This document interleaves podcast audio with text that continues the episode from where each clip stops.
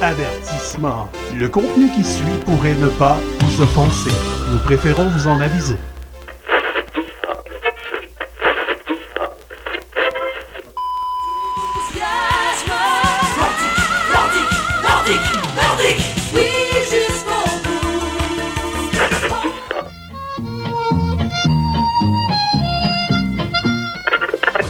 vers nous, prince de l'espace, viens vite, viens.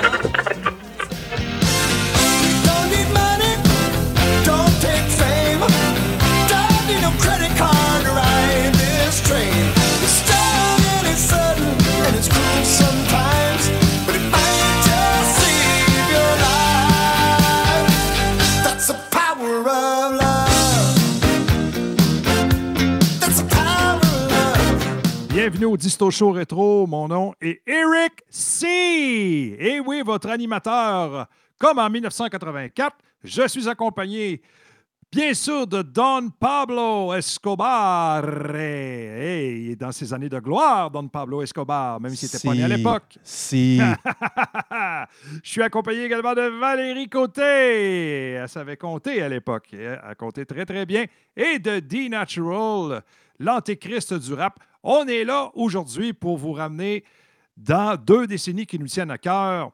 Les décennies 80 et 90. On fait une émission rétro. Alors, l'introduction habituelle avec gloire à l'empereur et toute la kit aujourd'hui, ça n'existe pas parce qu'on oublie bien entendu, la décennie dans laquelle nous vivons. Nous sommes dans le passé. Pourquoi? Tout simplement parce qu'il faut faire l'éducation de Don Pablo, qui a juste 30 ans et qui n'a pas connu ces années-là. Alors, pour commencer, salut Don Pablo, how are you? Ça va, ça va. Écoute, euh, j'adore ça, euh, me faire euh, peinturer dans le coin en commençant le show. J'ai toujours su que tu étais un artiste, au fond. Oui, oui, oui. Valérie, est-ce que tu es, à t'es à l'attaque? Oui, certainement. Ah oui? Est-ce que tu te souviens quand tu dansais ces caisses de son jusqu'à 4 heures du matin? Oui, je m'en rappelle. Mes pieds aussi s'en rappellent d'ailleurs. Puis en Puis toi, part- D-Natural, là, euh, les années 80-90, ça représente quoi pour toi? Hey, moi, ça représente euh, le, le petit côté artistique qui développait, là. Le, le dessin, euh, la lecture. Ben, la lecture, c'est venu plus tard, mais la musique, euh, j'étais le seul à écouter du rap à l'époque, je faisais rire de moi. Et ça, c'est le gros, le, le gros côté que je me souviens. Pour moi, les années 80, là, si on se resitue, là, pour moi, c'est les années Chris Nyland. C'est les années où c'était rough d'un coin un peu, où la vie était moins compliquée qu'aujourd'hui. C'est comme, oui, il n'y avait pas de cellulaire, euh, on n'était pas capable de communiquer de façon aussi instantanée, mais on, avait une lassitude, un peu un sentiment de je m'en calisse. Puis ça marchait pareil. Puis on n'était pas plus malheureux. Là. On achetait des chars à 13% d'intérêt. Euh, moi, je me souviens dans les années 80, à la fin des années 80, quand j'ai commencé à travailler, parce que ma carrière a commencé en juillet 87. C'est pour ça qu'à 50 ans, euh, je suis rendu un, un espèce de, retraité. Eh bien, euh, je me souviens que j'ai pas beaucoup mangé de repas à la maison. On mangeait au restaurant pratiquement trois fois par jour. Euh, on sortait à tous les soirs. Puis moi, ce qui m'a marqué à l'époque, c'est euh, les événements au Forum de Montréal. Quand tu allais au Forum de Montréal, tu étais dans une enceinte sacrée. Tu rentrais là, tu passais le tourniquet. Il y avait deux grosses peintures là, en rentrant dans l'entrée principale du Forum. Tu avais Maurice Richard d'un bar, tu avais Jean Béliveau de l'autre bar. C'est pareil comme si tu rentrais à l'église là-dedans. Il y avait une odeur, il y avait, une électricité dans l'air qui n'existe plus dans les bâtiments modernes. Mais mes souvenirs vont le plus, plus loin possible, je vous dirais, c'est vers 1976-1977. On était un peu avant les années 80. Je me souviens d'avoir été au Forum de Montréal avec mon père à l'époque. Puis c'était la grosse équipe des Canadiens sur la glace. Je me souvenais, je me souviens plus vraiment contre quelle équipe qui jouait, mais je me souviens d'avoir vu une game où ça fumait dans les estrades, où il y avait des gros monsieur assis en avant de nous autres avec des gros chapeaux noirs. Euh, je me souviens d'avoir vu les gens faire la glace. Il y était plusieurs. Il y avait comme une espèce de machine à gaz qui faisait le bord des bandes. Et puis, il y avait des gars avec des chaudières. Il n'y avait pas encore de Zamboni vraiment à cette époque-là. Ça, c'est très loin dans mes souvenirs. Je me souviens d'avoir vu René Le Cavalier et Lionel Duval avec le veston bleu poudre de la soirée du hockey qui, qui descendait les marches du forum qui arrivaient euh, des, galeries de presse après avoir la description du match. Puis je me souviens d'avoir vu ça. Tu sais, les, les vieilles photos d'équipe qui étaient sur les murs du forum, l'ambiance, le fait d'être proche de l'action, le fait qu'il n'y ait pas de publicité sur les bandes, qu'on ne soit pas dérangé tout le temps par euh, les lumières, le tableau indicateur central où il y avait juste des chiffres analogiques, c'était une ambiance complètement différente avait- d'aujourd'hui. On était vraiment concentré sur le match et non pas sur le bâtiment. Il n'y avait pas de grosses bébites oranges aussi qui se promenaient avec un gilet du Canadien, c'est ça que tu me dis, là? Youpi, dans ce temps-là, il était au stade, il n'était pas euh, au forum. là. Non, je sais, il était avec les expos. C'est une bébête de baseball. Puis aller au baseball aussi, c'était c'était spécial. Tu sais, le stade qui n'était pas vraiment fini, qui ressemblait un peu à la base de Goldorak. C'était comme une autre époque. Puis là, ben, je veux qu'on fasse un arrêt sur image aujourd'hui, puis qu'on partage ça avec vous autres. Dire, oui, en 2020, on a certaines facilités, mais je vais vous dire une chose. Les gens avec lesquels j'ai travaillé dans, le milieu des années 80, là, il n'y aurait pas toléré ce qui se passe aujourd'hui. C'était des toughs. Là. Tu ne les aurais pas mis un masque d'en face. Tu ne les aurais pas empêchés de sortir après 8 heures le soir. Ça, je peux vous le garantir.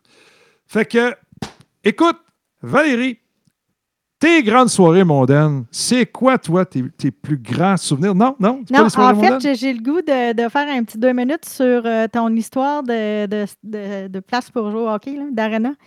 Euh, moi, mais un de mes meilleurs souvenirs d'enfance, c'est d'aller avec mon père puis mon frère voir le tournoi puis oui au Colisée. C'était donc le fun. On, on s'amenait un lunch pour la journée. Ça finissait que c'est juste moi puis mon père qui écoutait les games parce que mon jeune, frère, mon jeune frère allait jouer au hockey avec d'autres jeunes, avec euh, des mini-hockey dans les, dans les dédales euh, du vieux Colisée.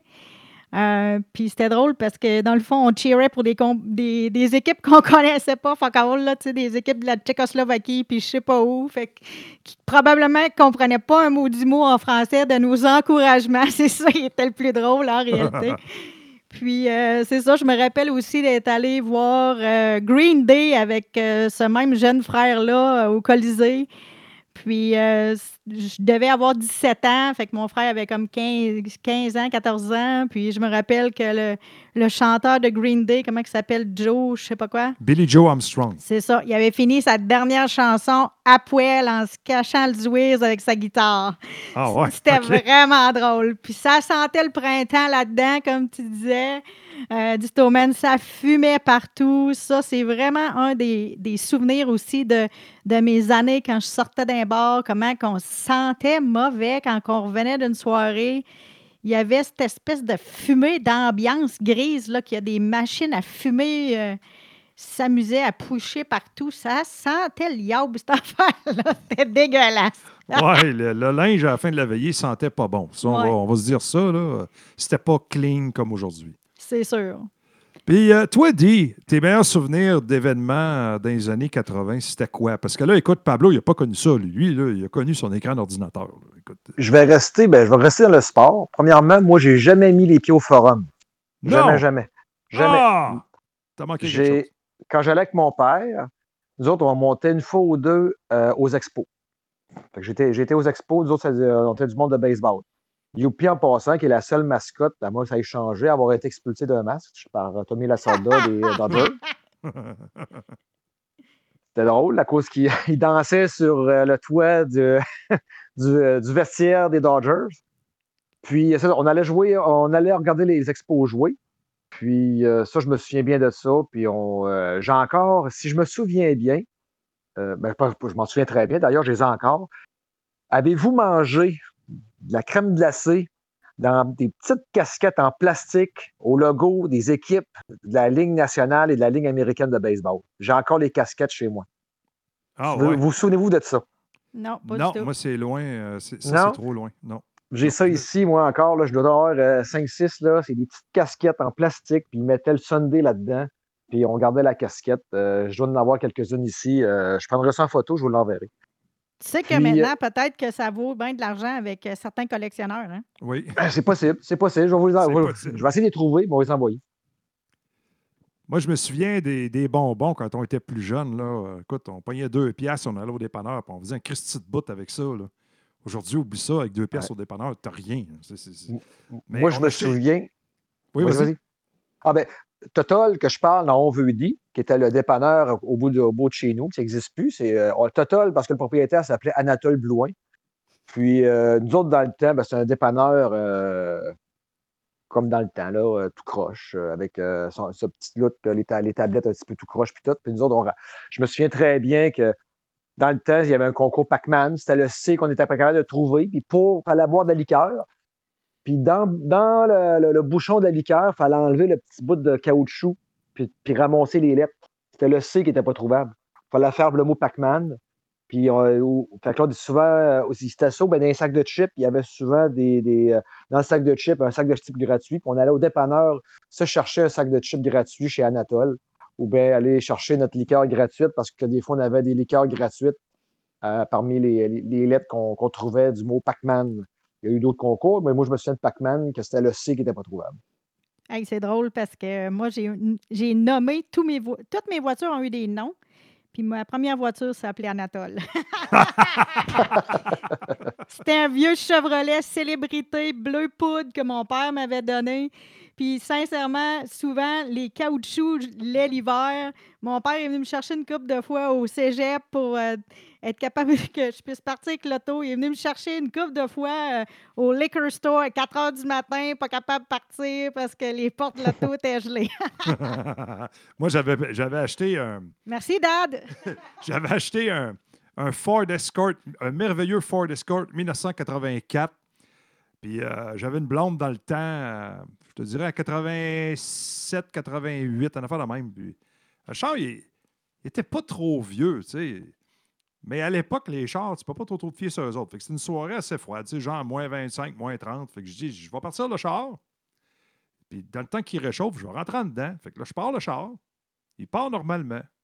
Puis là, je rentre en dedans de la maison, mets à jaser avec euh, le, le beau-père du temps, puis tout ça. Puis à un moment donné, je sors dehors, mais ça a été un peu plus long que ce qui était prévu. Puis le char était pratiquement en feu. Le choke avait collé dessus. Il devait virer 7-8 000 tours. Le char était dans le fond. Écoute, j'ai rentré dans le char, il y avait de la boucane bleue partout. Fait que là, je, là, je disais, mon Dieu, je fais quoi? Je l'arrête dessus.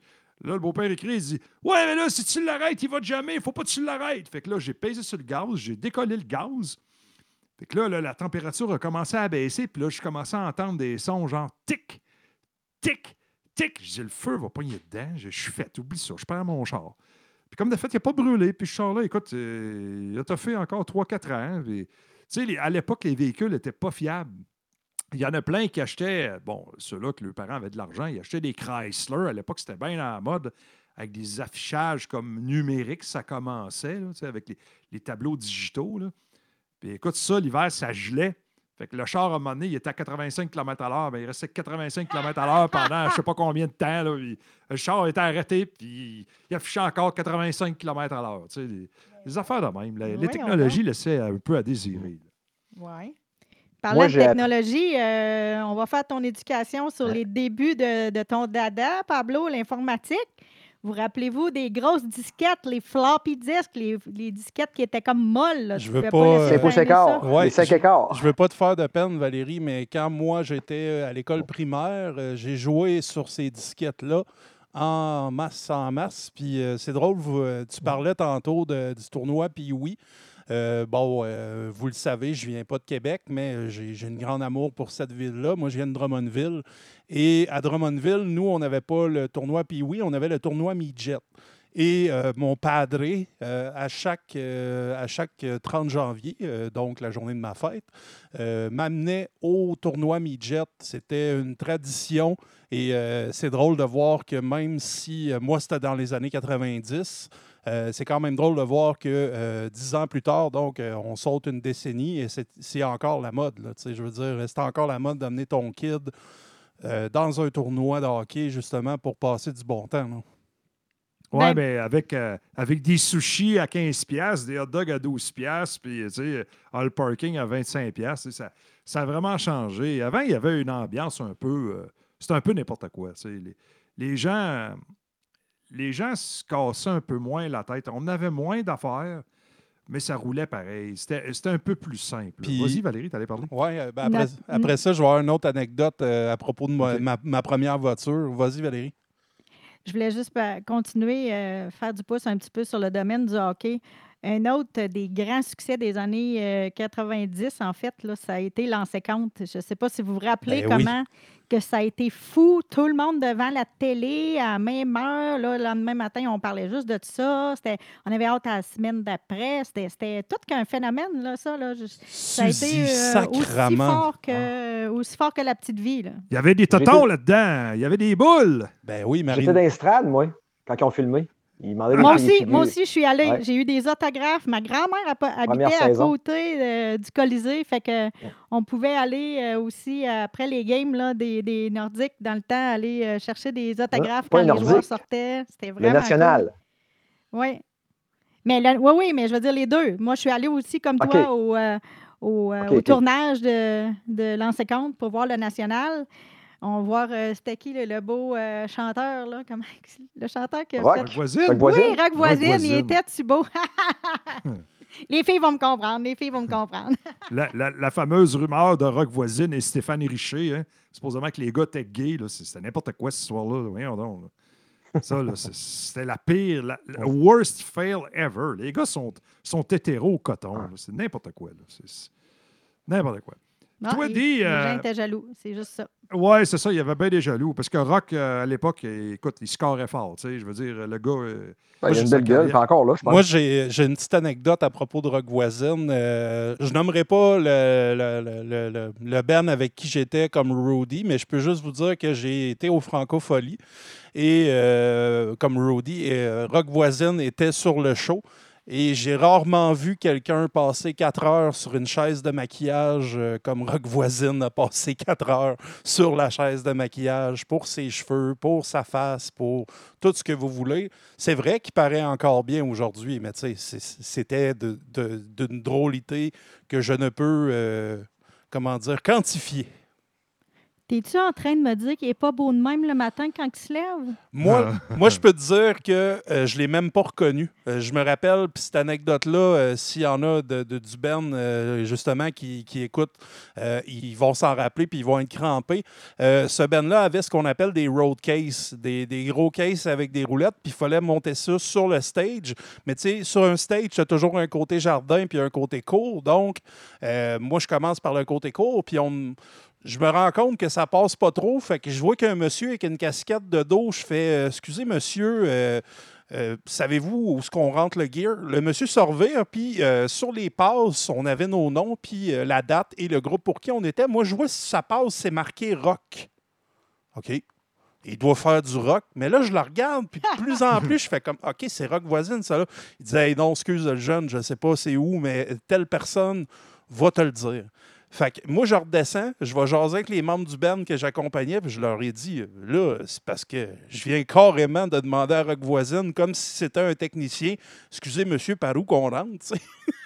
Ben, au moins, tu avais été poli. Oh, ouais, non, je, tu me connais, je suis toujours poli. Puis avant que je l'oublie, euh, Eric, je vais juste faire une petite parenthèse. Vous parliez de vos premières autos. Euh, moi, j'ai eu mon permis, c'était, euh, je te dirais, au milieu des années 2000. Et euh, moi, ma, première voiture, c'était un char de coiffeuse qu'on appelait dans le temps une euh, Mazda MX-3, ou mieux connu sous le nom de Presidia. Et, Je te parle plus jamais. En fait, j'en ai eu trois. Mais mon Quoi? Ouais. Comment tu faisais pour entrer là-dedans? No offense. Oui, mais euh, c'est parce que euh, quand j'étais jeune, j'avais pas le, le poids de Pablo. Là, tu sais, je veux dire, j'étais, Ah. j'étais mince et euh, svelte. Mais ma première Presidia, on était allé voir un show à Thetford Mines avec euh, mon band de musique du temps. Euh, le show a quand même fini tard. Écoute, euh, il était 1h du matin. On roulait dans les petites routes pour retourner à Drummondville. Et euh, y avait quand même des côtes dans ce coin-là. Et c'était énormément venteux. Et euh, les membres de mon groupe faisaient dodo à l'arrière. J'avais, euh, il y avait deux blondes puis deux membres de mon groupe. Et euh, un bon moment donné, il, il a fait noir dans le char. Mon char, en passant, était noir. D'un coup sec, c'est devenu noir. Le windshield a explosé, puis le toit a carrément rapetissé sur nous autres parce que mon hood, comme par magie, venait d'ouvrir. Directement, j'étais euh, peut-être à 80-90 km/h. Fait que premier réflexe, euh, c'est que chaque les breaks, mais là, tout le monde se réveille dans l'auto puis il crie parce que sur le coup, ça a fait un tapage. Puis là, euh, il fait noir dans le char, justement parce que le hood, euh, tu vois plus rien dehors. Fait que chaque les breaks, le hood revient, le vent le ramène. Écoute, mon char était complètement démoli. Je suis dans le milieu de nulle part avec un hood ouvert. Là, je fais comme, ben, on fait quoi, tu sais? Mon guitariste du temps, il dit Hey, moi je le sais, il dit Attends un peu. Il dit Je vais aller m'asseoir sur le hood, mets-toi ces quatre flasheurs, on va rouler de même. Tu parles d'un malade. Pas sérieux. Oui, on a fait à peu près un kilomètre et demi. On a eu la chance de tomber sur un garage de, de, de- de camions lourds qui était ouvert. Euh, écoute, euh, d'après moi, les gars, c'était le chiffre de nuit, puis ils travaillaient ces camions. Ils ont été assez smart pour nous donner un binder. Fait qu'on a réussi à binder mon hood. Puis j'ai été reporter tout le, monde chez eux. Moi, je parque mon char. Le lendemain, ma mère. Puis ma mère, là, c'était un peu, euh, un peu que la, commère du village. Tu sais, elle va regarder dans les fenêtres, puis elle va checker le monde. Puis elle a vu mon char. Hey, le questionnaire que j'ai eu, toi, parce que, écoute, j'avais l'air d'avoir frappé là, euh, un, train. là. Mon char avait de l'air d'avoir eu un accident avec un train. Euh, fait que non, les Mazda et surtout euh, les Presidia du temps avaient tendance à rouiller euh, une affaire pas possible parce que c'est la rouille, en fait, qui a fait que mon catch a carrément arraché du hood à cause du vent. Donc, euh, fin de l'anecdote, mais je vais toujours me rappeler ma première voiture, ça, c'est sûr. Tous des bons chars. Alors, on va prendre une pause de- pour vous faire entendre quelques publicités vintage. Vous allez remarquer qu'il y a un, va y avoir un peu euh, un dash dans le son, c'est sûr. C'est des publicités qui datent de cette époque-là. Alors, euh, écoutez, euh, le son, c'est pas le son d'aujourd'hui. Alors, après la pause, on continue notre discussion spéciale Disto Show aux années 80-90, une présentation de Matter21.com.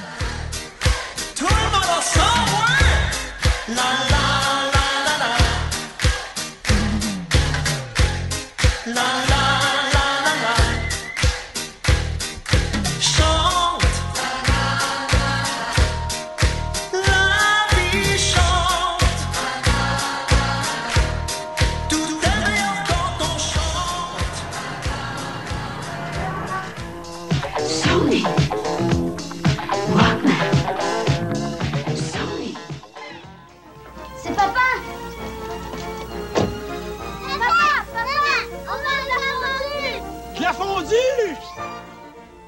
Tu fais ta part pour le pays, c'est comme ça que tu vis. D'être ceux qui bûchent, ceux qui bâtissent, t'es toujours de service. Fais pas les choses faites à moitié, c'est ce que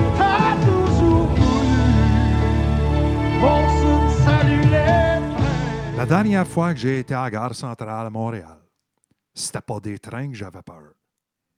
C'était du Grand Tonio. Parce qu'à un moment donné, je me suis ramassé au Palais des Congrès, dans un genre de salon du livre, avec ma mère. Puis ça devait être en 85-86. Puis, il y avait Craig Ludwig, le célèbre défenseur du Canadien de Montréal, qui était là avec son gilet. Puis euh, il était entouré probablement de quelques personnes du service des communications du Canadien de Montréal qui étaient là. Puis Craig, ben, il fallait qu'il signe des cartes ou des autographes.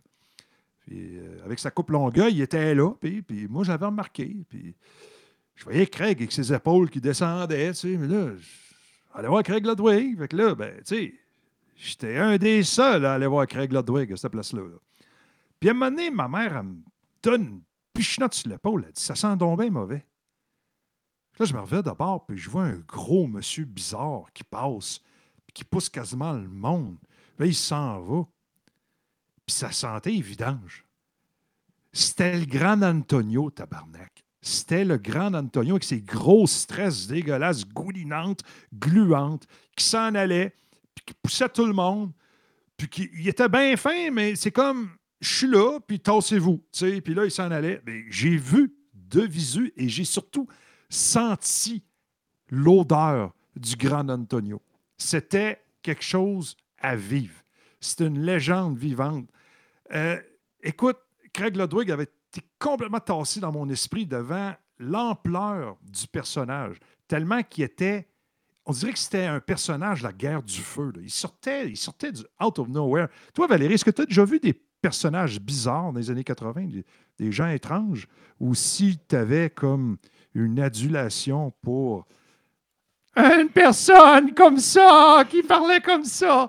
Parle-moi de René, ton idole. Ah, là, tu me prends par les sentiments. Ah! Un de mes grands idoles de jeunesse. Peut-être qu'il y a des gens dans- comme moi dans la quarantaine qui vont se, se retrouver. C'était René Simard. Ma petite japonaise.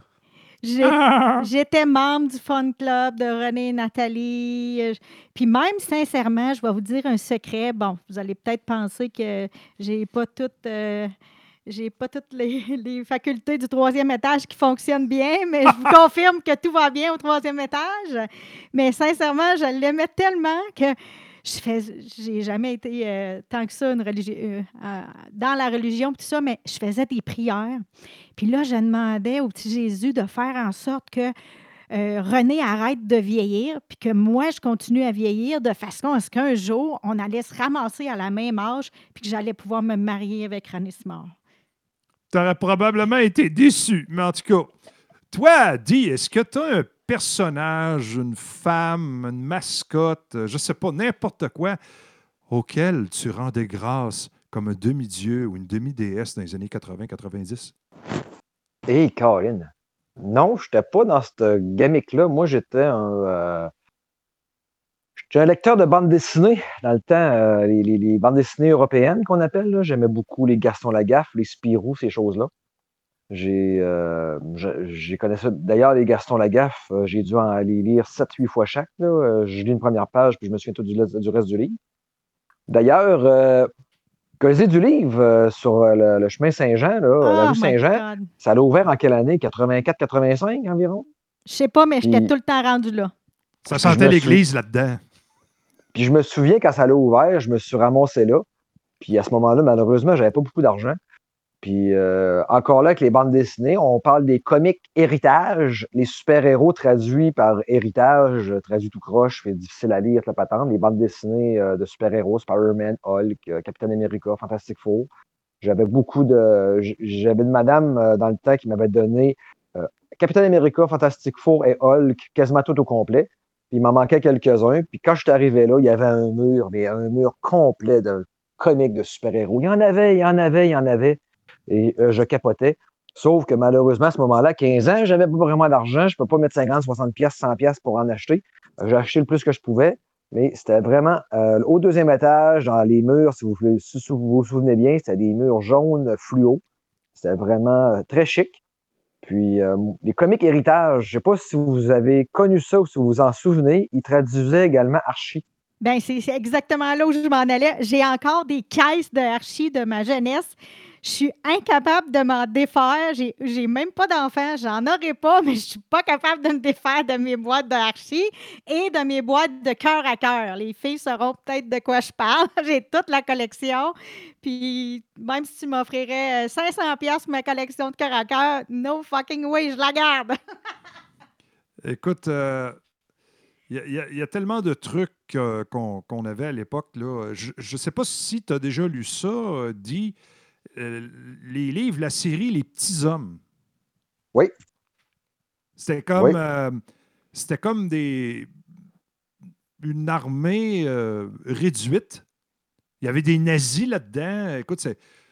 Puis il fallait qu'ils survivent au travers de- de- des- des grandes personnes ordinaires. C'était comme une série française. C'était bizarre. Il y, avait, il y avait plein de trucs comme ça. Il y avait Bob Moran, il y avait Dan Cooper, des, des séries, euh, des livres animés, des, des- des dessins animés euh, français à l'époque et canadiens. Il y en avait plein. C'était plein de trucs comme ça. Euh, écoute, là, pendant ce temps-là, pendant que je parle, il y a Siri qui s'invite et puis qui me fait des suggestions. Elle me dit le chandail de hockey, l'encyclopédie canadienne, la brève histoire des Canadiens français, puis j'ai rien demandé. Ben, J'ai- Siri, là, ça n'existait pas dans le temps. On avait-tu la maudite paix? On avait la paix, certains. On- si on voulait savoir quelque chose, on regardait dans une encyclopédie ou quelque chose dans ce genre-là. Fait que l'information était tout le temps accurate, était tout le temps bonne. Il n'y avait Ouais. pas de Google pour nous dire toutes sortes de niaiseries. J'ai juste parti mon iPhone pour euh, utiliser le chronomètre. puis je je touche pas au téléphone, il est sur la table, puis tout à coup, Siri, elle m'écoute parler, puis elle décide qu'elle, elle m'envoie des suggestions, la salope. Ta gueule, je veux pas que tu te mêles de nos affaires. La même chose, c'est la montre à Valérie, des fois, elle nous envoie des suggestions. Il se passe rien. Puis tout d'un coup, elle, elle décide qu'elle se mêle de notre vie. Oui, justement. C'est comme décaliste, on veut pas t'entendre. Les années 90, c'est le début de, de, la de certaines technologies comme le GPS. Ça, ça nous a sauvé bien du trouble. Moi, j'ai travaillé, je travaille en partie sur la route, puis dans ce temps-là, j'étais euh, dans les campagnes à chercher des places, puis Saint-Sacrement, si j'avais eu un GPS, je me serais sauvé bien des casse-têtes, puis bien des, ben des retards, puis... Toi, Pablo, est-ce que tu as connu le, le Walkman ou le Discman? Moi, en fait, euh, je, je vais vous, euh, je vais vous partager un secret. Euh, je suis dans les confessions aujourd'hui.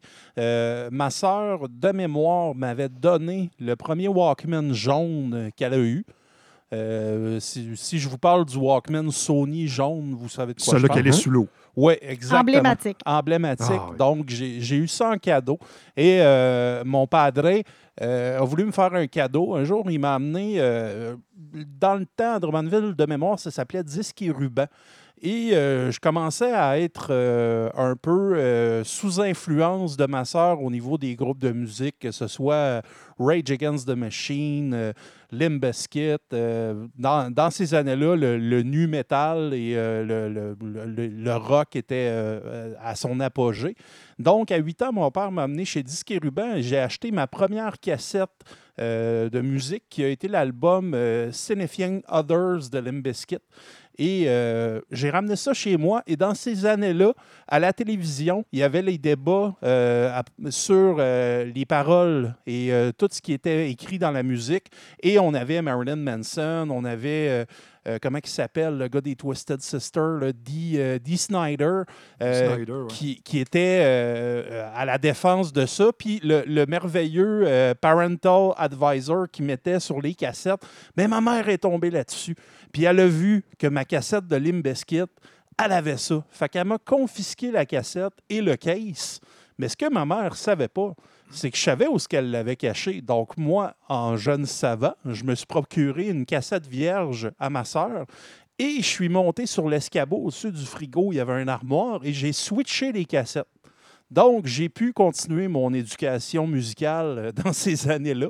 Euh, T'es wise. La seule affaire, c'est que si ta maman, elle écoute l'émission cette semaine, elle va savoir que dans t'as fait un mauvais coup. Malheureusement, je crois pas que ça va se rendre jusqu'à elle. Ah, bon. Ah, on va s'arranger, on va s'arranger. Moi, je me rappelle avoir vu un show écœurant euh, à Victoriaville. Je présume que c'est où les, euh, l'équipe de hockey euh, junior joue en ce moment. C'était la tournée Rock le lait. Je ne sais pas si ça dit quelque chose à quelqu'un. Avec les bébés. Euh, moi, c'était pas les bébés que j'avais vus. Peut-être que les artistes Les changeaient vilains dans pingouins. cette Justement, les vilains pingouins, France d'amour et Jean Leloup. Ce qui était un peu bizarre, je me rappellerai toujours, c'est que moi, j'étais quand même une, une élève modèle. Je manquais jamais les cours, je ne séchais pas les cours, des choses comme ça. Puis pour la seule fois de tout mon primaire secondaire, j'avais pris congé un vendredi après-midi pour, aller voir ça. C'était bizarre que ce soit un vendredi après-midi. Quel show qui a eu un après-midi. Il me semble que tu n'es pas dans l'ambiance pour écouter de, de la musique euh, un après-midi, non? Ben, ça dépend. ça? Ça dépend. Là. Je te dirais que le festival d'été, souvent, euh, tu vas avoir des artistes qui vont être là l'après-midi. Puis, euh, ce qui est Oui, plate. mais ça, c'est dehors. Il me semble que Ouais, ça, non, c'est déjà sûr, mais- dehors, c'est plus propice à écouter de la musique, je pense, que dans, que dans un aréna en plein Mais euh, après-midi. j'aimerais faire un petit aparté, Valérie. As-tu vu passer pendant la pandémie, Rudy Kaya a sorti une vidéo euh, justement où ce qui fait un show extérieur, euh, je crois que c'est chez lui. Écoute, euh, c'est- à l'extérieur d'une maison et c'est le- les vilains pingouins qui font un spectacle et c'est d'une tristesse parce que Rudy Kaya est rendu magané. Là, on s'entend, je crois qu'il y a eu trois AVC ou quelque chose du genre. Là. Euh, Ouais, il- et ça y achève. Rudy. Ouais, puis c'est triste parce que c'est un Christy de bon artiste. Puis tu vois que le gars, il, il aime encore ça, il veut faire de la musique, c'est quelque chose qui le passionne, mais il est hypothéqué. Là. Écoute, j'ai lu une entrevue où ce qui expliquait que lui, euh, son gaz, euh, c'était euh, le Red Bull, le café et les cigarettes, puis il se clenchait ça là, à, à la vitesse fois 1000. Fait que c'est sûr et certain Même que... maintenant, tu veux dire? Euh, Ben, en fait, non, non, non. euh, ce qui a amené ces AVC, c'est une mauvaise hygiène de vie. Là, et comme il disait, lui, il fallait toujours que ça soit là, au quart de tour. Puis euh, il n'y avait pas possibilité de remettre ça au lendemain. Fait que c'était tout le temps gaz au fond. Puis platement parlant, ça l'a rattrapé. là. Oui, non. je ne l'ai pas vu, puis je préfère pas le voir. hein. Ouais. euh, Il y, a des, il y a des artistes comme ça qu'on préfère garder dans notre esprit quand ils sont à leur apogée. là. Moi, je travaillais dans un bar euh, comme portier. euh, je vous dirais, euh, début des années 90, on a eu une couple d'artistes qui ont passé, puis j'ai eu affaire à, à ces derniers pour des questions de sécurité, parce que là, il y avait des soirées où on avait euh, 13, 14, 1500 personnes. C'était c'était jump pack.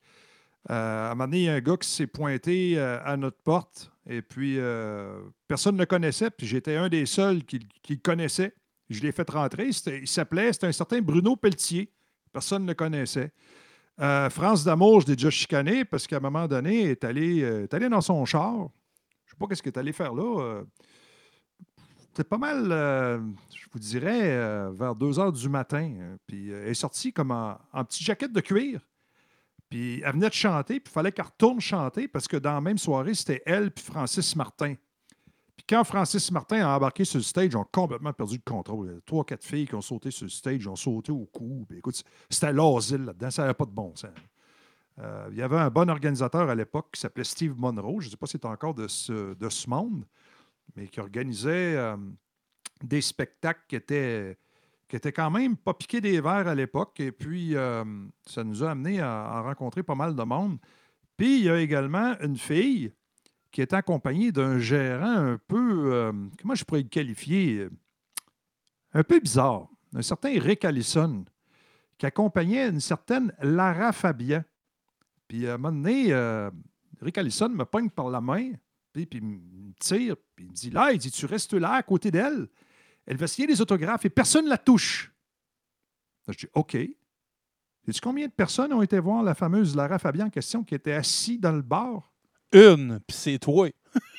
Non. non, je, je pense qu'il y a peut-être deux ou trois personnes qui ont été la voir. My God. Puis ce- ce- cette fille-là me faisait. Elle me faisait tellement de la peine. Là. Elle avait le dessous des yeux noirs. Tu sais, brûlé raide, la fille. Là.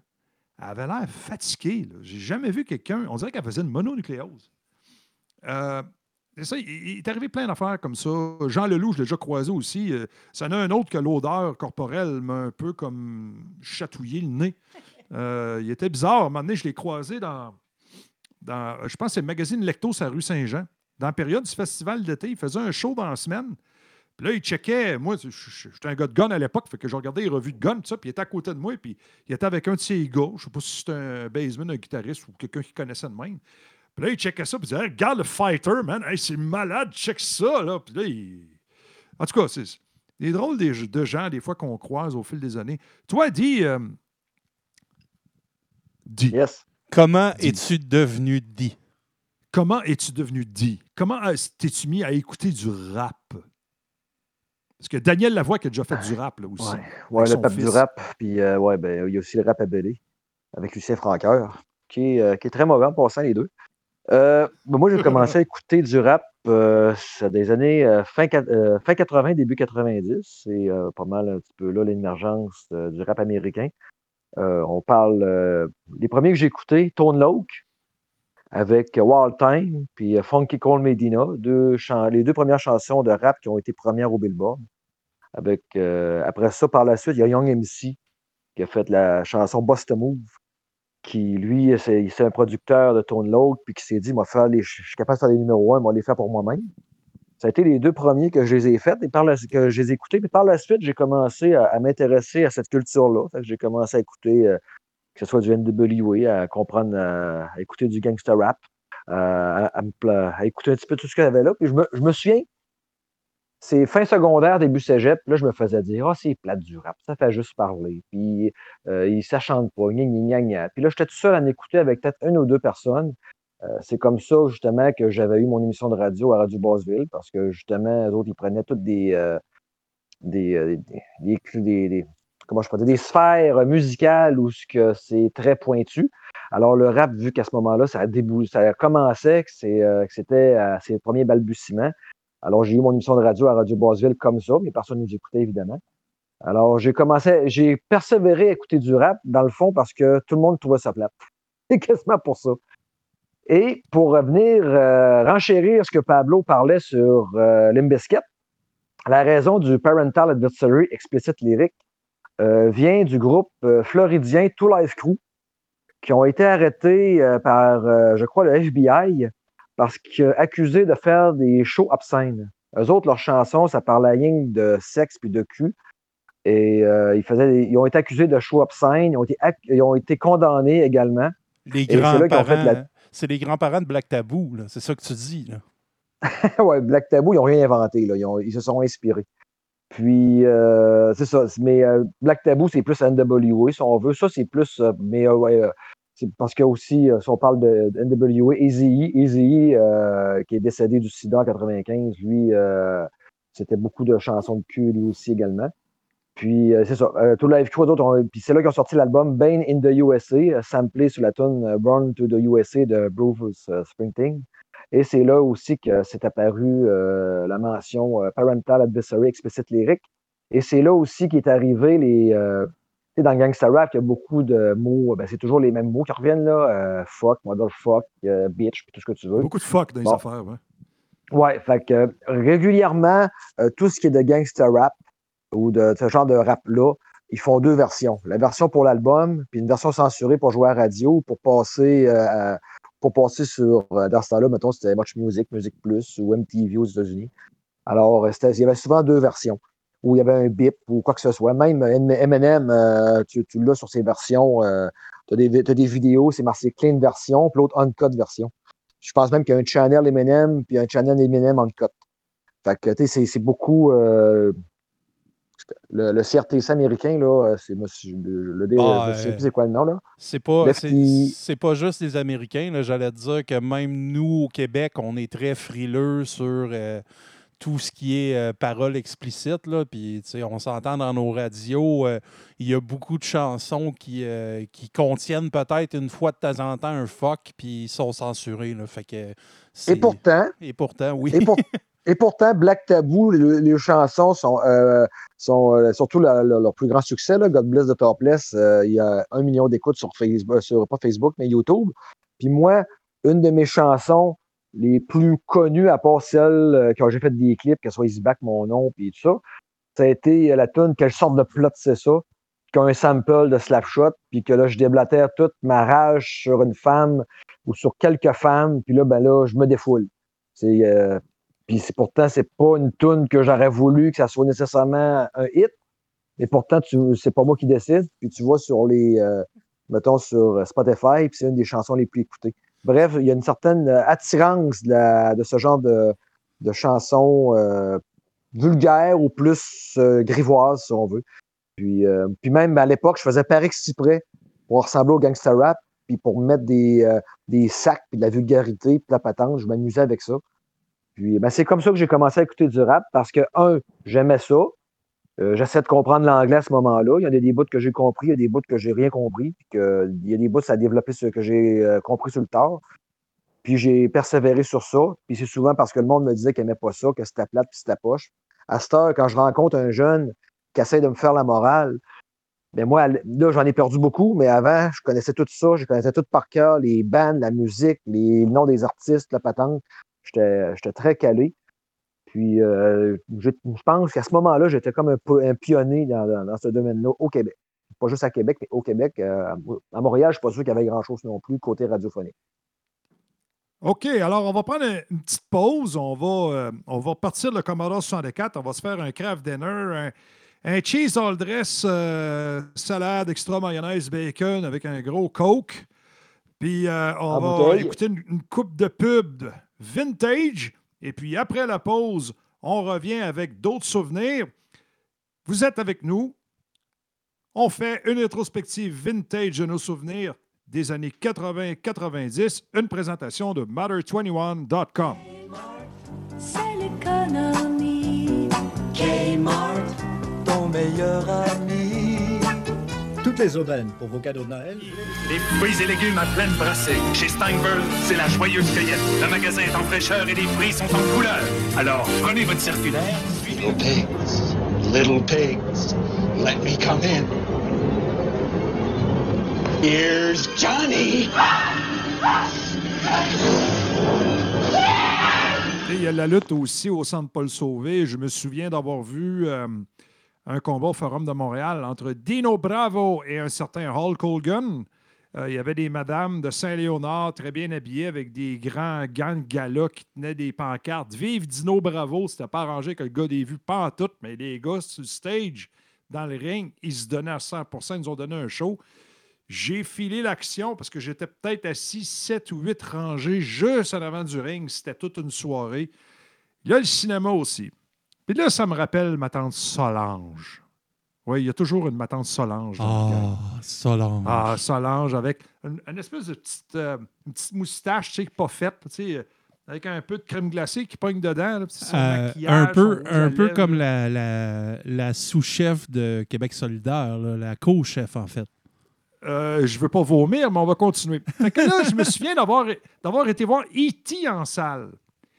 Puis là, c'était d'entendre Solange brailler quand il était, entre parenthèses, mort, parce qu'il était tout blanc, là. Puis là, on voyait le cœur qui était plus rouge. Puis là, il était là, « Oh, est mort! E.T. est mort! » Puis là. Puis tout le monde braillait, là. C'était, n'importe quoi, mais c'était, la magie de ces années-là.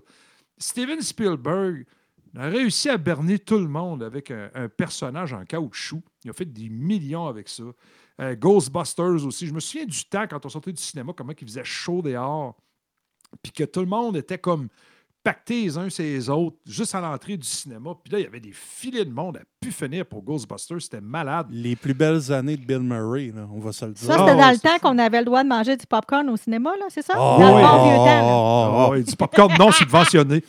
Ah ouais, C'était malade. Valérie Toi, va. ton, ton plus beau souvenir de cinéma des années 80, là, c'est aussi loin Ben, que tu peux aller dans ta tête, c'est En quoi? fait, là, euh, probablement que tout le monde se rappelle de, de je sais pas moi, la première cassette euh, qu'ils ont acheté, le premier film qu'ils ont vu au cinéma. euh, le- la, la première fois qu'ils ont, frenché quelqu'un, c'était quoi la chanson ou whatever. Ben, moi, le premier film que j'ai vu au cinéma, c'était Qui veut la peau de Roger Rabbit? Euh, Euh, avec ces gros tatons là. là. Ça, c'était vraiment Rabbit. une innovation là, d'avoir mis en scène un personnage qui était un comique avec des humains. là. C'était c'était la grosse affaire. là. Comme un lapin pouvait se pogner une aussi belle fille. Ouais, ça marche pas, l'histoire. C'est n'importe quoi. là. J'ai jamais J'ai revu le film. Je suis sûre que c'est nul à chier, mais bon, dans le temps, c'était hot. Ah, dans le temps, c'était hot. Puis toi, aussi, le plus profond de tes souvenirs, c'est quoi que tu as vu? Les Frères Blues, avec mon père, je l'ai vu environ 22 fois. C'est pas. Ben oui, ben oui. Hey. film, ça? Quel excellent film. The Blues Brothers, écoute, euh, les- les- James Brown est mort, Rita Franklin est morte. Écoute, c'est- Euh, le- un des Hooker. est mort aussi. il était tout là-dedans. là. C'était c'était Ouais. le gros film du temps. là. Mais là, Jake si on parle des classiques, il ne faudrait pas oublier La guerre des tucs. Moi, ça m'a moins marqué, mais je- on se souvient tous de la fameuse phrase là, La guerre, la guerre, c'est pas une raison de se faire mal, là, mais moi, ça m'a un peu Mhm. moins marqué, ce film-là. On a mais, pleuré euh, quand le chien est mort enseveli sur la veille. Les, les Indiana Jones, euh, La guerre des étoiles, Spoiler. je me souviens d'avoir vu The Empire Strikes Back dans le centre-ville de Montréal, euh, dans une salle. Écoute, euh, il y a- il y, a plein de films comme ça qui ont passé. Retour vers le futur en 85. Ah, ça, c'était malade. Ça, c'était Robert. Zemeckis. Le vrai, Oui. de vrai. Oui, ça, c'était tout un happening, ce film-là. Euh, toutes les Indiana Jones aussi. euh, Écoute, euh, Mhm. c'était- très, très fast. Tu sais, la, la majorité de ces films-là, aujourd'hui, sont repris. C'est ça qui est plus drôle. Mhm. Tu sais, c'est- Mais des fois, ils ne sont pas aussi bons que l'original. Ben écoute, ils ont, Ah. re- ils ont repris Ghostbusters euh, version féminine. Version LGBT2, 2 Ouais. machin truc. Ouais. Puis écoute, c'était d'une platitude consommée. là, C'était mauvais. là. On parlait des remakes, justement. Oh, La guerre des tucs, ils n'avaient pas fait un remake il y a quelques années? Oui, ils ont fait un remake, mais en comique, en fait. Ça, Ah oui, c'est ça, c'était en comique. Ouais. Moi, je ne l'ai pas vu. Là. Ils ont pas fait un remake de. V aussi. Un remake de Les V, oui. visiteurs. Ouais, les visiteurs, ça. Moi, j'ai écouté une autre série. Malheureusement, ils n'ont pas fait la deuxième saison parce qu'ils sont partis avec les visiteurs au lieu de partir avec euh, Flash. Flash, Flash, Flash. Mais c'est drôle de je voir comment que les films, il y en a qui, il y en a qui vieillissent bien, tu la regardes aujourd'hui, puis c'est autant d'actualité, puis il y en a d'autres que tu te dis, my goodness, on, on regardait ça, puis on aimait ça, mais on était donc bien épais. Ben écoute, euh, c'est drôle que tu dises ça, Valérie, parce que cette semaine, euh, j'ai, euh, je suis abonné avec un câbleau distributeur que faut que je choisisse mes chaînes, à peu près comme tout le monde. Puis j'ai décidé de prendre Cinépop. Puis ne sachant pas quoi écouter, je suis tombé sur les premiers vendredis 13. Et on parle euh, début 80. Là. Sacrement que c'est mauvais. Puis euh, sérieusement, là, euh, tu vois venir les punchs gros comme le bras. mais tu sais, c'est- que dans ces années-là, c'était, excuse mon langage ordurier, mais de shit, là. Tu sais, je veux dire, Ben Jason Voorhees était la personne que tu avais peur d'ouvrir ton garde-robe puis tomber dessus. Là. Mais les premiers films, c'est mauvais. Je me rappelle la, fin du premier, là, où ce que la fille est sur le bateau, sur le lac. Puis là, les policiers arrivent après qu'il y a eu la tuerie. Puis là, tu dis, ah, elle va s'en sortir. Ben non, toi, Jason sort de l'eau pour venger sa mère. Puis sacrament que c'est C'est mauvais. génial. Ben moi, tu vois, c'est le film Jaws que j'ai vu quand j'étais dans les années 80, justement, là, puis j'ai toujours refusé de revoir ce film-là. Il y a certaines scènes là-dedans qui sont gravées dans ma mémoire et que je ne veux pas revivre. Moi, écoute, euh, je pense que les films marquants, le film le plus marquant, là, euh, moi, je dirais, euh, au niveau cinématographique, qui, qui est un gars qui a eu sa job, c'est un certain Tom Cruise.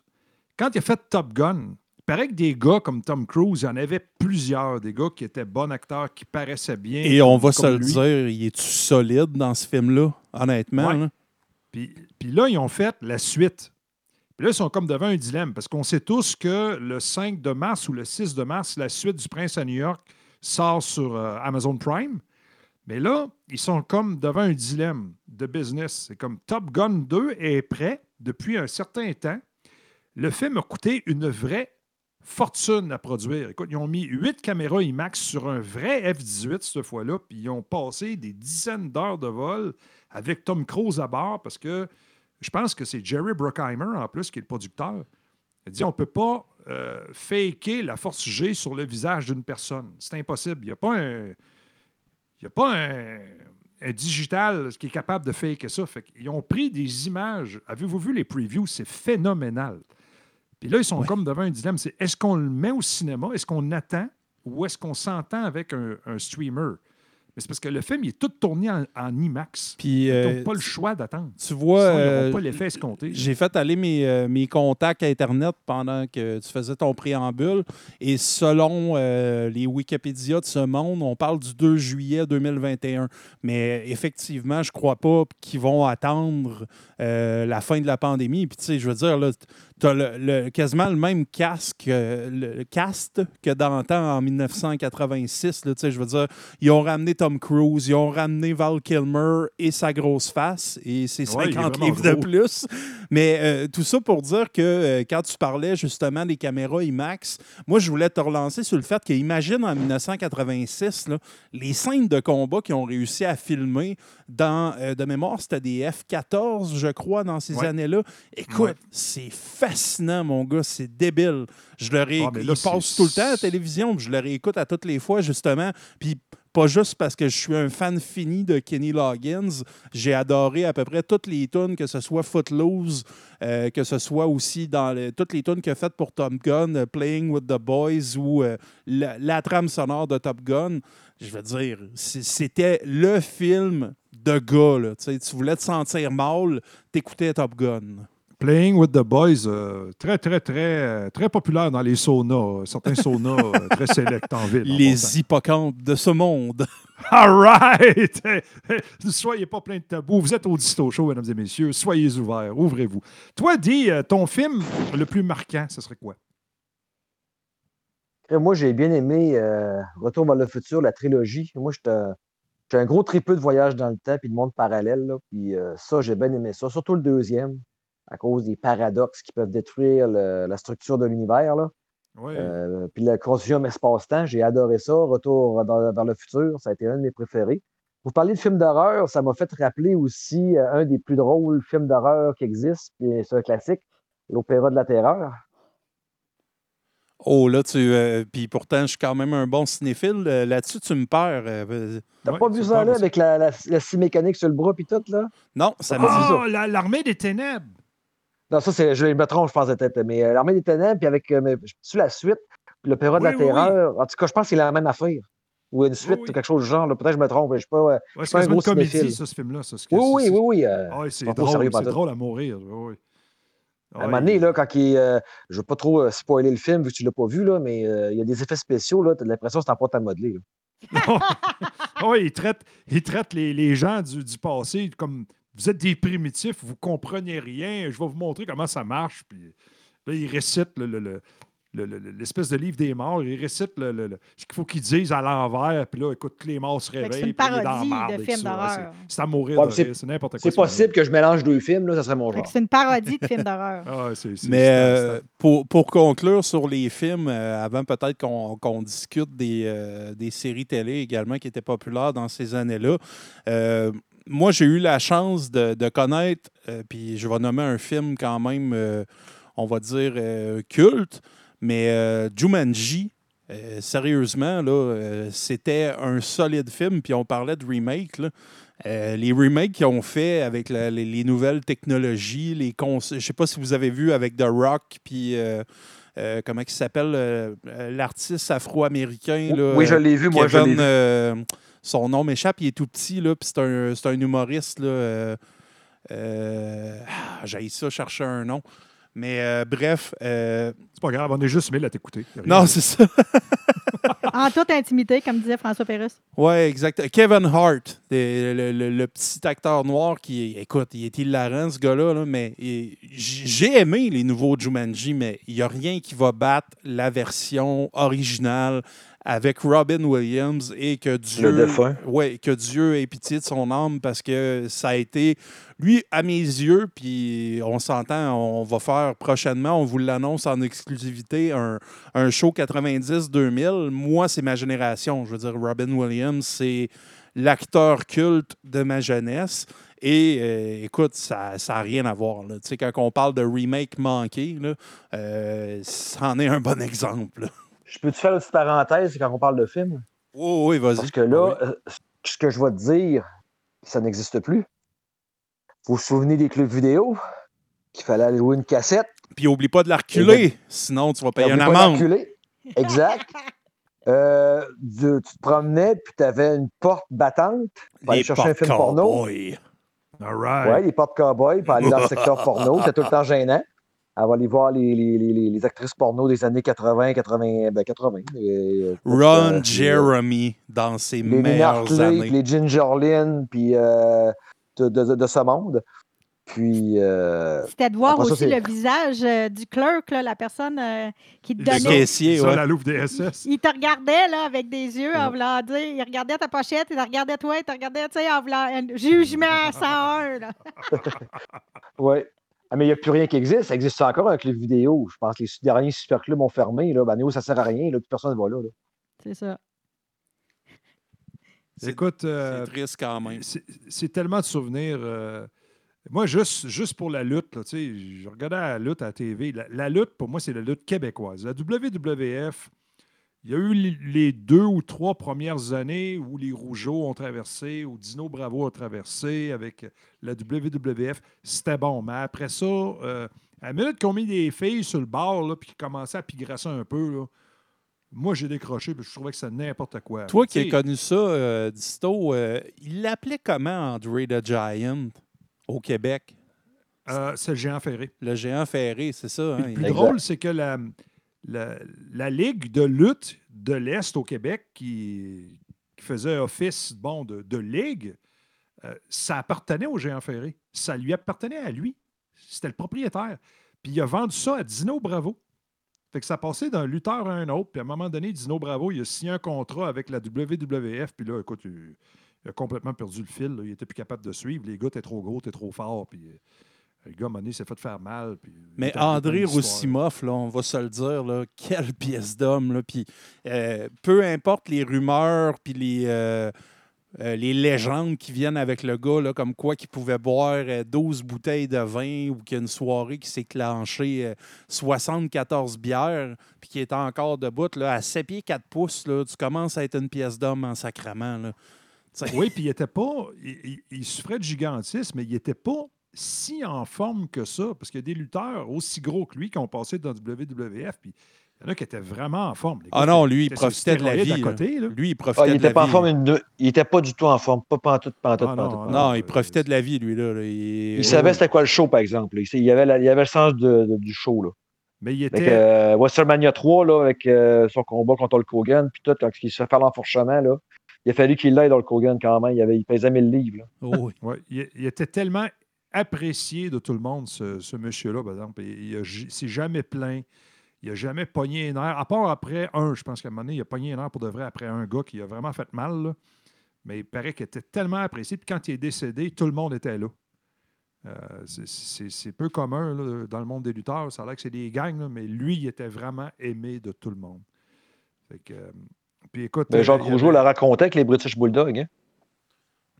Oui. Ouais, ouais. Ouais, ça, c'était pas une belle rivalité. Là. Non, non. Non, mais ça n'était une vraie, là, on va dire. euh, C'était pas, c'était pas gentil, gentil. Mais euh, euh, non, le, euh, le lutteur que tu parlais, là, c'était pas le calife, là, je me rappelle pas de son nom, là, mais De quoi? euh, que Disto parlait, là, que André le, le géant, justement, il, il a, il a sacré une volée pour vrai. C'était pas le Ouais. calife de je sais pas trop quoi. Là. Oui, oui, c'est Iron un, gars qui Le Shake ou je sais Oui, pas trop. exactement. Oui, c'est ça, exactement. Ouais, lui, lui, euh, lui c'était un vantard, puis il faisait mal aux autres. là. Puis à un moment donné, André s'est vraiment fâché pour vrai. là. Il a dit Toi, ici, on est ici pour travailler. Là. C'est Comme arrête de faire mal aux gars pour le vrai. Là, on, fait une job. Là. C'est Comme, euh, puis c'est, c'est ça que les gens ne réalisent pas, c'est que à l'époque, la lutte de WWF, le gars pouvait lutter trois soirs semaine. Fait qu'il fallait qu'il lutte, il fallait qu'il s'entraîne un peu, il fallait qu'il se déplace. Euh, prendre l'avion, prendre l'autobus, prendre le train. Puis pour euh, André, euh, c'était pas évident de se déplacer parce qu'il n'y avait rien d'adapté pour lui. Il était trop gros. Fait que Hey. prendre l'avion, c'est un cauchemar. Coucher dans un hôtel, c'est un cauchemar. J'ai Euh, vu une photo, justement, tu parles de ça. Là, je pense que c'est dans un DC-9, euh, les, les fameux avions que les, les propulseurs étaient à- sur la queue de l'avion. Puis euh, il y a une photo, il prend deux bancs. Il prend carrément deux bancs où ce qu'on peut asseoir deux personnes mm, normales dans ces bancs-là. Puis ils ont enlevé le, le- l'accoudoir entre les deux, justement pour qu'ils puissent s'asseoir. Puis il est au début de l'avion carrément. Là. C'est, il est au début des bancs parce que ça ça n'avait aucun sens. Là. Le, le poids et la, la- la superficie de cet homme-là, c'était quasiment là, euh, il parlait surhumain. comme un vieux disque qui va pas assez vite. Oui, oui, mais Puis lui, il sentait-tu mauvais comme l'autre euh, géant de tantôt? Parce que c'est peut-être ça le problème. Il n'était pas capable de se laver, il rentrait pas dans la douche? Non, non, euh, non, André, André était propre. Euh, non, non, l'autre, c'était vraiment. euh, c'était un homme des cavernes. Il, il disait lui-même qu'il était un homme des cavernes. Le grand Tonio. Le grand Tonio, lui, il, il a lutté dans les- justement la lutte québécoise. Puis je me souviens très bien à un moment donné que Édouard Carpentier, il l'avait comme challengé. Il a dit Je veux lutter contre Édouard Carpentier parce que pour lui, c'était son idole. Parce qu'Édouard Carpentier, c'est un lutteur très agile. Édouard Carpentier a dit Pas de problème, je vais lutter contre toi à condition que tu te laves et que je te vois te laver. Il n'a jamais voulu se laver. Il n'a jamais voulu se laver. Est-ce que, que l'histoire dit, y, y avait-tu une femme? Y a-tu eu des enfants? Parce que... Euh, à- à- à- le grand Tonio, oui, à un moment donné, euh, dans, sa, dans sa biographie, on le voit qu'à un moment donné, oui, il était, il était avec une madame, puis à un moment donné, la madame, elle l'a mis dehors. Mais on ne sait pas qu'est-ce qui s'est passé, puis il a été comme brisé, le monsieur, après, puis il s'est retrouvé à coucher dans la rue. Puis euh, à un moment donné, je pense qu'il vivait au-dessus d'un Dunkin' Donut. Puis il vivait sur un banc de parc, puis il faisait, bon, la ronde de lait en- dans le centre-ville, puis il donnait des shows, il tirait des autobus, puis lui, il voyait en quelque part, là, il voulait rentrer, il poussait tout le monde, puis il rentrait. Lui, il ne payait pas, lui, il rentrait. C'était le grand Tonio, lui, il était plus gros que n'importe qui. il était plus- On appelle ça un bully. oui, ouais, c'était un bully un peu, mais il était, il était pas tout là. La police le connaissait, il savait qu'il n'était pas tout futé. Là, mais c'était comme un phénomène de foire. tu sais. Les gens le laissaient aller. C'est pas grave, c'est le Grand Tonio. tu sais. Aujourd'hui, ce serait pas acceptable. là. Mais Grand Tonio, avec un masque d'en face, je suis pas sûr que ça aurait marché. Je vous le garantis là, que non, ça n'aurait pas marché. Mais vous autres, là, ben, pendant que vous étiez en train d'écouter euh, la lutte, puis la boxe, puis ces affaires de gars-là, nous autres, les filles, on faisait quoi? On écoutait Chambre en ville. Aïe, aïe, aïe, aïe, aïe, aïe, quel cauchemar. Ça, je déteste. Lola! Lola! Ben justement, Ah, c'est c'est ça qui est drôle, c'est que ce show-là, ça a parti avec des nobody. La seule personne qui était connue là-dedans, c'était Louise de Châtelet. Puis les gens sont, de, sont devenus des personnalités publiques par- pour la plupart. Après, Francis Reddy, euh, qui a sa propre émission maintenant, Anne Dorval, qui, qui a fait plein, plein de trucs. euh, Patricia Paquin, qui a sa propre, euh, je pense, sa propre revue. Grégory Charles, qui est une grosse vedette, quasiment mondiale. Je veux dire, c'était tout du monde qui, qui était pour la plupart à leurs premières armes. Là, Marie-Soleil Touga, t'es pas là-dedans, hein? non, elle Non. était dans Peau de banane. Paul. Banane, oui, c'est ça. euh, décédé d'une façon très tragique en passant. c'est- C'est c'était- triste. C'était pas beau, là. Non. Euh, En avion, hein, euh, avec euh, Lo- un certain Lozon, je pense. Jean-Claude, peut-tu? Ouais, Ouais, brûlé vive à de, ouais. la- de l'appareil. C'était pas beau. là. Eh, non, ça, c'était pas drôle. c'est Ça a fait bizarre parce que je me souviens qu'il y a eu comme une cérémonie funéraire à TVA. Et puis le maître de cérémonie, c'était pas religieux, c'était Grégory Charles. Ouais, Ça, parce je me que souviens de ça. c'était des, des amis de. C'était de- des amis, OK. à- Ben oui, ben, il est dans les débrouillards. Oui. Marie-Soleil Touga, elle faisait les débrouillards aussi? Ben, je mettrais pas ma mère au feu, là, mais je pense que oui. Là. Ta mère ou ta main? Ma mère. T'as bien dit ta mère. Ouais. Hey, là, il faut que tu Ouais, règles. on là, l'a je vais faire un entendu. doc Mayou de moi-même. C'est-tu Tu un régler tes lapsus? problèmes avec ta mère. C'est-tu un lapsus ou c'est volontaire? C'était que t'as- très volontaire. Ah, ah. fait que, quels sont vos meilleurs souvenirs des années 80-90? Et je confirme, Marie-Soleil Touga était dans les débrouillards, Karine Vanance également, Guy My Jodoin, on peut continuer d'en énumérer, Yann Englund, écoute. c'est- Une a- véritable équipe d'étoiles. Oui, ben, l'UDA au grand complet a été dans les. Et on peut se dire qu'à l'époque, dans les années 80, euh, bon, Colette Provencher était cute. Aujourd'hui, on n'est plus sûr. Puis, euh, Colette. Pierre Bruno, il, il était là, puis il est encore là aujourd'hui. Ça, c'est inquiétant. Non, mais c'est qu'au au début, Pierre Bruno, il le mettait dans un frigidaire. Mais là, ils sont rendus à le mettre au congélateur. Ils n'ont pas le choix parce que sinon, ça se dégrade trop vite. Rigueur, rigueur. Oh, Rigueur. rigueur, La cryogénie. Oh, Fait que- Colette. En conclusion, euh, la gang, euh, et vous, chers auditeurs, euh, on espère qu'on n'a pas été trop dur avec vous autres. euh, parce que le but de nos séries d'émissions comme ça, c'est de faire oublier le contexte dans lequel on vit. On pourrait arriver, puis bon, faire comme tout le monde. On va parler de Danny Turcotte. Danny Turcotte. des histoires de colère par rapport au virus. Nous, on est dans la relance. On est vers le printemps. C'est c'est comme ça qu'on veut s'en aller au Disto Show. Et puis sortir de cet esprit négatif-là pour la relance, pour repartir nos vies. Euh, tout ça s'achève. Soyons positifs. Ensemble, on va s'en sortir.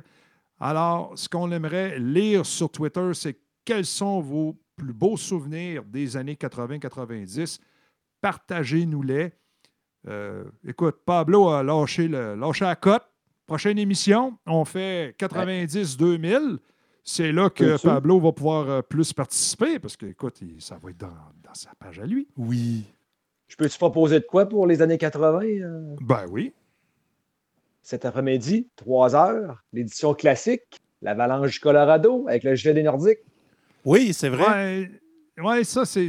J'ai comme un peu de misère avec ça. Tu sais, que ça fait 25 Bah, ans c'est un petit clin d'œil, j'aime ça. Moi, comme euh, les, la Caroline ont fait avec les, euh, avec les Whalers. Oui. C'est un beau petit clin d'œil. Oui, mais Ouais. ce, qui, ce, qui, ce qui est triste, euh, surtout avec les gens qui habitent la ville de Québec et qui sont un peu, euh, je vais appeler ça des emo, euh, c'était euh, beaucoup à la mode dans les années 2000, c'est que les gens oublient une chose, c'est que quand en 95 les Nordiques ont quitté Québec, la vente qui, a été faite entre Aubu et le Colorado incluait également le logo des Nordiques.